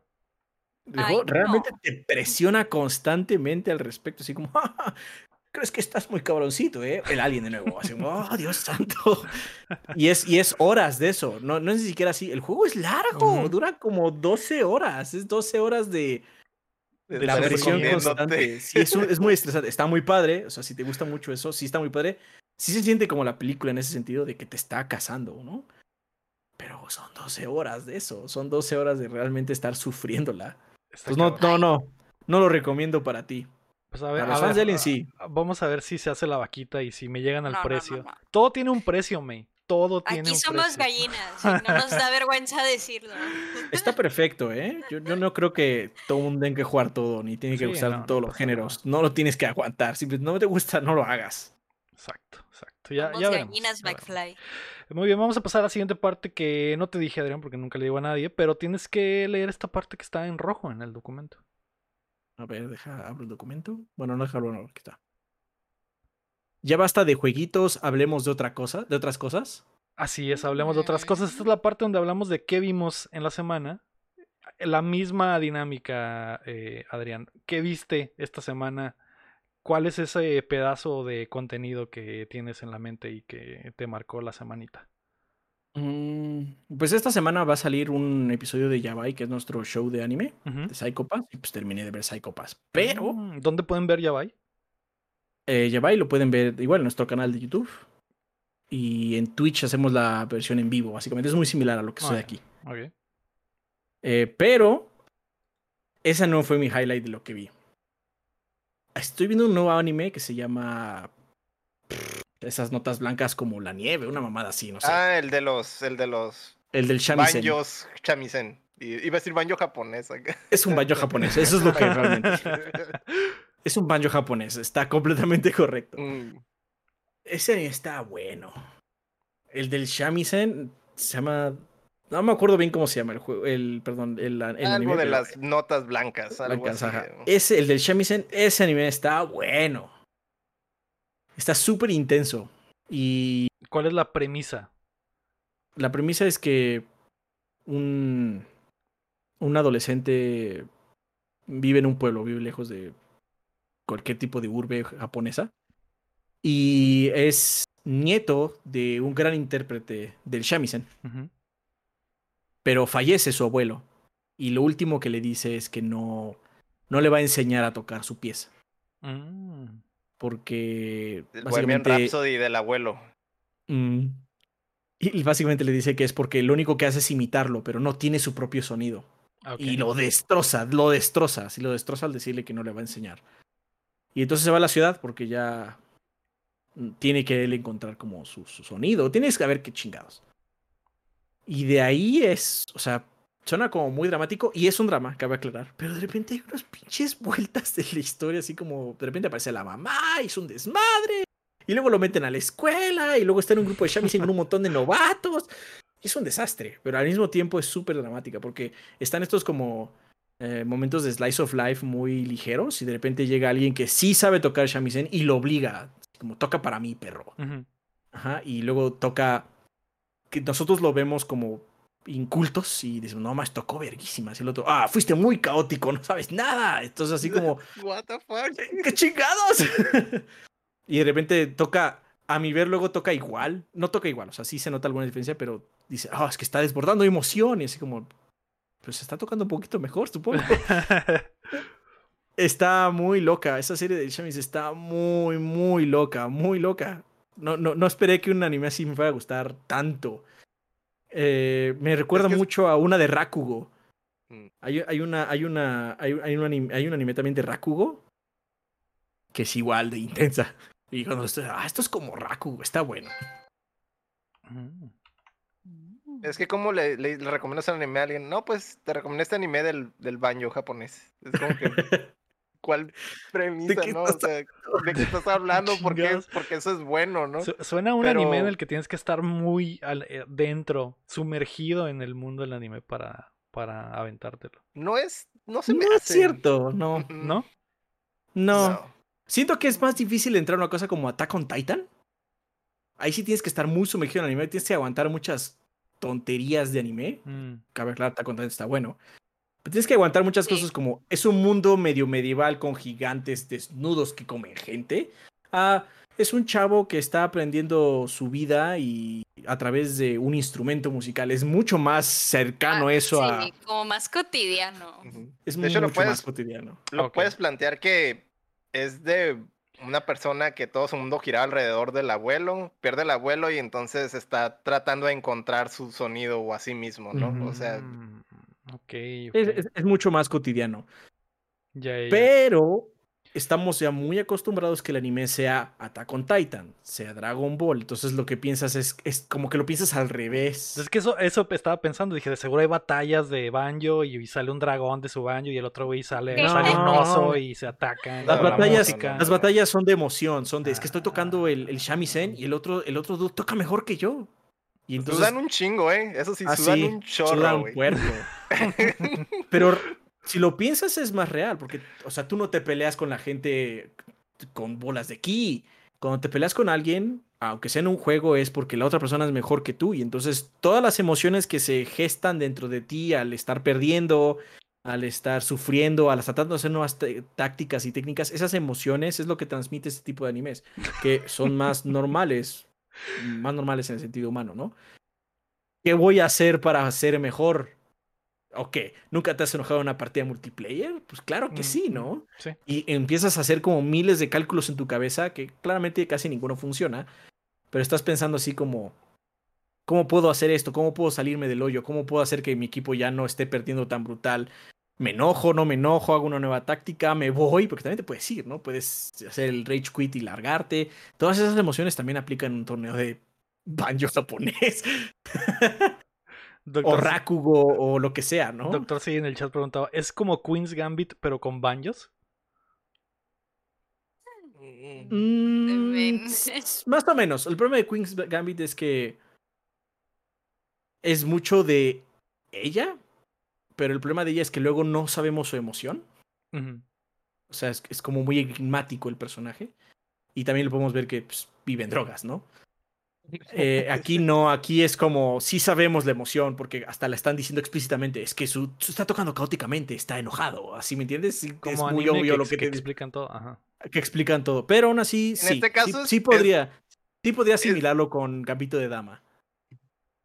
En este caso, yo sé que te molesta eso, Lego, pero por ejemplo, tú no sabes ni madres del baño no, Sí, no, entonces digo, gracias por, por, explicarme, porque no sé ni qué chingados está pasando en esta batalla de baños, ¿no? Algo bien. Yo tampoco sé nada, o sea, prácticamente no sé nada más allá del nombre del instrumento, y pero las emociones las entiendo. Y eso es lo importante. No, no sé cómo están tocando, la verdad me vale. Pero lo, lo que me interesa es cómo están luchando con este instrumento, pero ese instrumento más bien se vuelve su adversario emocional. Va, va. Está buena. Está buena, chequenla. Suena bien. Pues ahí recomendada Mashiro no Oto, me pusieron en el chat. Those Snow mm. White, Those Snow White Notes en inglés. Así es. Así es. Eh, May, ¿tú viste algo esta semana? Sí. ¿Qué viste? Eh, también es ánimo. Este, y estamos en el rinconcito del anime 100% porque yo no vi nada. Este, yo nunca he visto Naruto y ya saben que me puse a ver Naruto. Y ya pasé a Naruto Shippuden. Shippuden, que es Naruto crecido, Naruto adolescente. Naruto Z, pues básicamente. Ah, exacto, Naruto Z. Y ahí va, está, está bien. Y pues la verdad que no tengo por qué contar la primicia. todo el mundo sabe qué pasa en Naruto, aunque no hayas visto Naruto. O sea, Pero yo me propuse querer verlo porque dije, bueno, basta de memes y de puro spoiler, vamos a verlo realmente qué tan bueno es Naruto como historia. Y la verdad que Naruto chiquito, lo estoy viendo sin relleno. Naruto chiquito está, muy bueno, o sea, fuera de todo el meme que siempre trae atrás Naruto, sí, sí está muy bueno la historia. Este, de hecho, hasta entonces, hasta ahorita me gusta el personaje Sakura, pero yo estoy haciendo el conteo en mi Instagram de, para ver en qué capítulo se muere el personaje eh, por guion.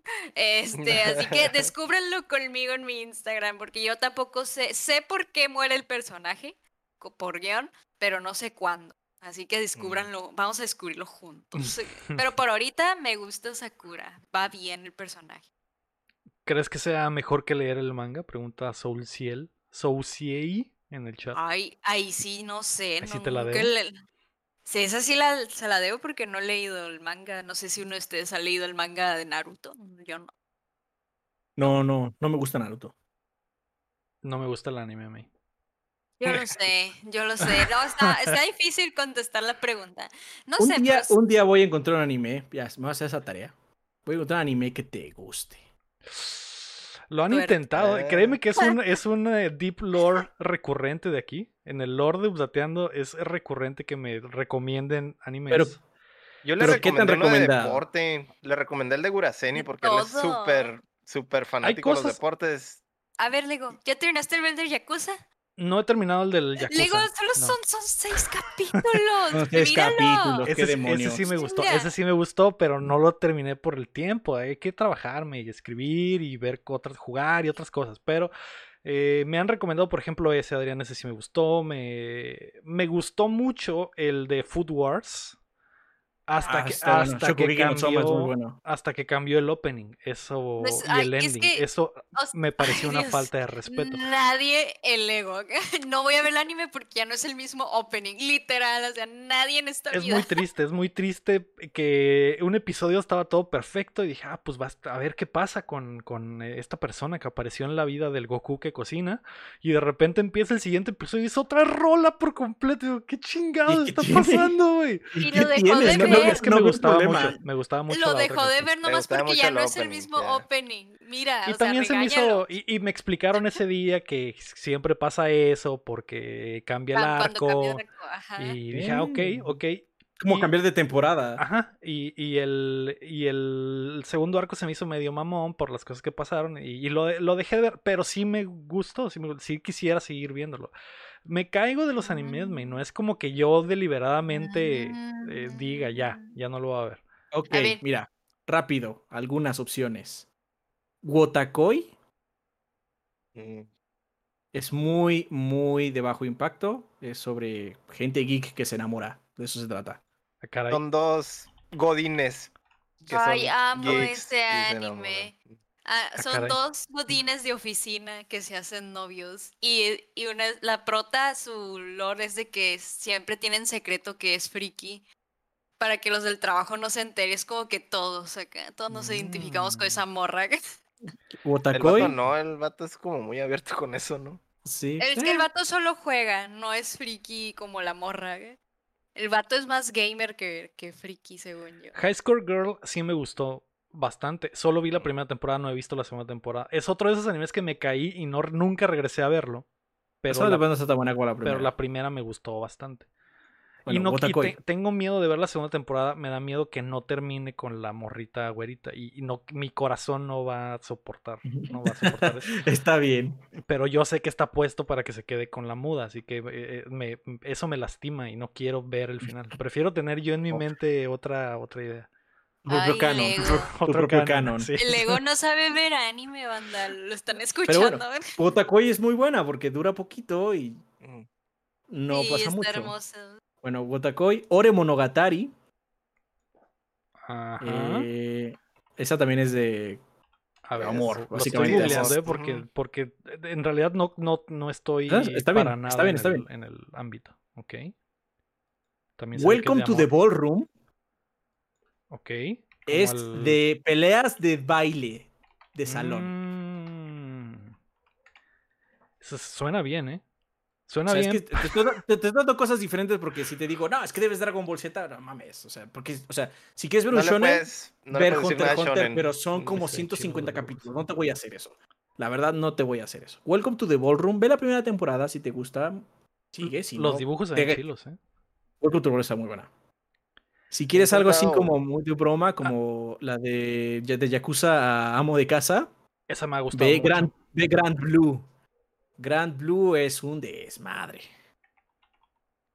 Y si quieres una que es Slice of Life, pero que tiene como su propio giro, su propio gancho, Bohibike Euphonium. Que es sobre un montón de gente de una escuela que toca en una orquesta. Ok. Y ya, ya, ya es lo mejor que te puedo. Ah, es que te diría otras, pero ya otras sí requieren un compromiso más intenso. Rakugo es muy buena, pero el- primer capítulo dura hora y media. Mm, ya su madre. Entonces, no. Las otras que dije son más normales. Es que Sí, son, el- cosas específicas y hemos ido descubriendo más o menos qué me gusta y qué no. Pero pues no he, no he encontrado ese que diga, ok, estoy dentro. Como Le que gusta te mucho- gusta lo más le gusta mucho- ¿no? No, lo de Trigger también. Lo de de Trigger anima- me lo gusta que tiene mucho. animación buena. Ah, Trigger, ¿eh? Lo de Trigger me gusta Entonces, mucho, a pesar de que no he visto nada completo. Yo creo que lo que más he visto es las brujitas. Ah, ¿ya Ah. lo terminaste de ver? No, no lo he terminado. Lego.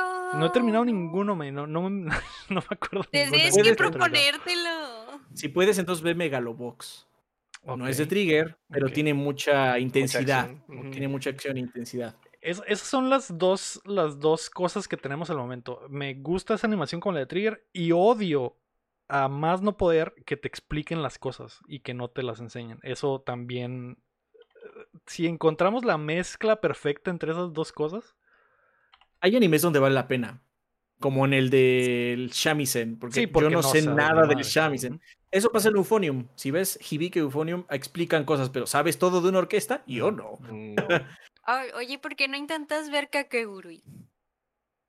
Siento que está muy Netflix. intensa, ¿no? Está bajano. Pero ah, No está, va a bien entreten- está bien entretenido ver el juego, el tipo de juego que se inventa. Pero le van a explicar todo, todos los Y capítulos. es lo que le molesta. Y luego es muy molesta. exagerado y, y Pero es muy es que anime. siento Es que- muy. Siento que Kakegurui es eso es lo importante, porque ves el juego y tú quieres saber cómo chingados pasó eso y ya te explican. Que es lo que Eso no es, quiere. eso Es lo que no quiere, porque es una cosa como normal y te explican cómo pasó. Pero es que le molesta que le expliquen lo obvio que él ya está viendo, pues. O sea, ya me dijeron esto porque me lo vuelves a explicar. y en Kakegurui si tú ya no lo lo vi y ves. lo vuelven a explicar, eso es lo peor. Ajá, es lo eso es lo que no le gusta. Y en Kakegurui tú no lo ves, ves un juego, no sabes qué chingados y quieres saber por qué pasan las cosas y ya te dicen lo normal, Pero- típico de anime. Pero el, el problema es que los monos sí son muy anime. Y eso también es repelente. Pero son morras Sí, y porque están están en la escuela bonitas. y todo eso, ¿no? Pero son, mor son waifus y están bonitas, no Son te morras locas. Son Y morras creo que a Lego le importe eso de las waifus. Sí, se ve que no, Ajá. créeme que no no. le pega. No. No. Ya se hubiera Sí. enganchado en algo. Ah, Sí, ya se- sería lo primero que me hubieran enseñado, hubiera dicho, ay, hay una waifu, ya, la voy a ver y- completa. Eh, no. esos que te- son como muy out there, son animes más, vamos a decir, tangenciales, no, más bien, no tangenciales, no, como de periferia, así como no es así, no ve Dragon Ball, no mames, ver 150 capítulos de algo es una ridiculez. Ya te tiene que estar gustando para estar ahí. Sí. Pues continuaremos el en más en fácil el creo que. Gotakoi. Creo que el más fácil Yo es Ay, Uno así de los de Slice of Life que siempre también les ins- le insisto mucho es el de la morrilla del cuervo. El Sing Yesterday for Me. Ese también Ah, no lo he visto. Está muy cabrón. Lo voy a checar. Ujú. Esa no la he ya, visto. Lego, pon de tu parte, nosotros aquí Le- créeme que es difícil, todo para créeme que, que es encuentres difícil. algo. créeme que es y difícil. tú tomando agua. Pero le estoy echando ganas, le estoy echando ganas y aparte también prometí ver eh, el de los demonios, así que eh, tengo que mm, eh, continuar este camino. Ya encontraremos algo poco a poco. Ya, ya se comprometió Adrián aparte a encontrar el anime perfecto. Ya te di como cinco. Ya cuando las acabes o, o decidas Me votarlas, vuelves a hablar. me dices, oye, ya me ya hasta que ve, no aguante ninguna. Ah, bueno, está bien. ¿Por qué no te gustó esta? Es que también es más fácil cuando te explican sí, sí, por qué no te sí, gustan las cosas. Necesitas todo el lore para, para entender qué tranza. Ah, Héctor, ¿tuviste algo esta semana? La Castlevania y la Ah, temporada cierto. nueva de, de Love, Dead Robots. Simón, que acaba de salir. Temporada Salió- dos. Acaba de salir. La temporada 2 ¿Qué- también, pues. ¿Ya la terminaste? Sí, ya, ya la terminé. ¿Qué te Ya prendió terminé. más, el, esa eh, final de Castlevania o la segunda temporada de los robots? El de Castlevania está bien, pero pues es como que se cierra y se me hace que está como muy, muy feliz o algo así. Para, para mi gusto. Me gustó más el final de, de la, de la de los robots. La de la Sex Love, la de Love de. Robots, esa cosa. Am, está muy filosófico el final, güey. Hace, hace mucho que no, no me topaba con algo así. Eh, sí, sí me gustó más ese, ese final. Es, es el de un hombre gigante. Ya que lo vean, pues van, van a saber Mm. de qué hablo. Ah, Estás tratando de no spoilear. Sí, no, es que sí. Es que están tan cortitos que si los explicas los spoilers. Sí. Cualquier cosa que, que diga ya estoy, ya dije la mitad del episodio acá. ¿no? Sí, Pues, sí, son- sí, no son- sí. Vi tu esfuerzo, güey. En la mayoría, lo, lo, lo que. El problema de esta que, que la mayoría son como que ah, robots que se descomponen y hacen un cagadero, ¿no? Ese es, es el mayor pecado de esta segunda temporada. En la primera era como más variado. Y aquí como que eso es el tema más recurrente. Pero el final, el final sí está muy filosófico, güey. Está chingón. El último, el del hombre gigante. Va, va, algo bien. Pues ahí están las recomendaciones, banda de anime. El Mashahi- Mash- Mashiro no Oto, que nos dijo. Adrián. eh, Naruto, que nos dijo la May. Y Yo les aviso. Love, eh, no, Love, Sí. Dead, Love and Robots, creo es. O No Love, sé. Sex. ¿Que no es Love, Death and Robots? Love, ¿Que no es primero Love? and Robots. ¿No es Love primero? es Love, Dead, Love, and- Death and and Robots. Love, así Death es, la and segunda Robots. temporada. Eh, Luis Miguel la serie, por supuesto. Y eh, la última temporada de Castlevania. Sí fue la última, ¿verdad? Sí, ya. Ya Así ahí cerró. Así es, eh, muy bien. Eh, pues antes de irnos, queremos agradecer a todos nuestros Patreons, comenzando por Rodrigo Ornelas, Osvaldo Mesa, Enrique Sánchez y Carlos Sosa, y también a José López, Omar Aceves, Elanón, Uriel Vega, Keila Valenzuela, Estíbal Salazar, Sillo, Ángel Montes, Marco Cham, Checo Quesada, Cris Sánchez, Rami Rubalcaba, Luis Medina, David Nevares, Rafael Aucho y Acevedo, Samuel Chin, Fernando Campos, Sergio Calderón y Alejandro Gutiérrez. Recuerden que pueden apoyarnos en patreon.com diagonal updateando o dándole like al video y suscribiéndose a nuestro canal de YouTube. También le pueden picar a la campanita. Pueden seguirnos también en todas las eh, redes sociales como Updateando. Búsquenos y chequenos. O también dándole follow al Twitch de Updateando, que es twitch.tv diagonal Updateando. Adrián, muchas gracias por acompañarnos hoy. La verdad es que la pasé increíble, estuvo muy entretenido. eh, a excepción del lore de los rufles, creo que todo fue perfecto. O sea, los dice darse cuenta que los rufles son bottom tier. sí, sí. Creo que es un, creo que es un los- rotundo nos éxito. los Creo ojos. que es un rotundo éxito. Muchas gracias por Muchas gracias por invitarme, estuvo muy padre. Eh, ¿Dónde te puede encontrar la banda que quiera escuchar más de ti y ver más de tu contenido? Eh, pues, bueno, ya mencioné, nuestro canal de YouTube es Tres Gordos B, al igual que nuestro Twitch, nuestro Facebook y nuestro Instagram. Nuestro Twitter es TriChobiB. Y mi Twitter personal es Chobi Adrián. Así es que Ahí pueden encontrar juegos, juegos, hasta, juegos. hasta ahorita me acordé que nunca cambié los, las cámaras, pero sí ahí están las redes de, de Adrián y dice y dice Cham, Luego. dice Cham, me equivoqué, perdón. Eh, ay, y otra vez. Siempre me, me ha pasado esto todos los episodios, pero bueno. Está nervioso. Estoy nervioso, así es. Eh, nervioso. pues ahí está, chequen el contenido de los eh, tres gordos B. Increíble. Eh, y gracias a todos por acompañarnos desde la plataforma en que nos escuchen. Si nos escuchan en eh, Spotify o en Apple Podcast o en cualquier plataforma de podcast. O si están en vivo con nosotros como Crush Dan, como Calio Cerón, como Rulo Story, como Elizabeth Gretel. Muchas gracias a todos. Esto fue el episodio número 111 de Updateando. Yo fui Lego Rodríguez. Héctor Cerecer. Yo la May May May. Y... Am, Adrián. y Adrián, exactamente. ¿Quién soy? Y recuerden que mientras no dejen de aplaudir. No dejamos de jugar. Yay. Bye, banda. Muchas gracias, Adrián. Bye. Bye. Vamos por unos rufles. Vamos.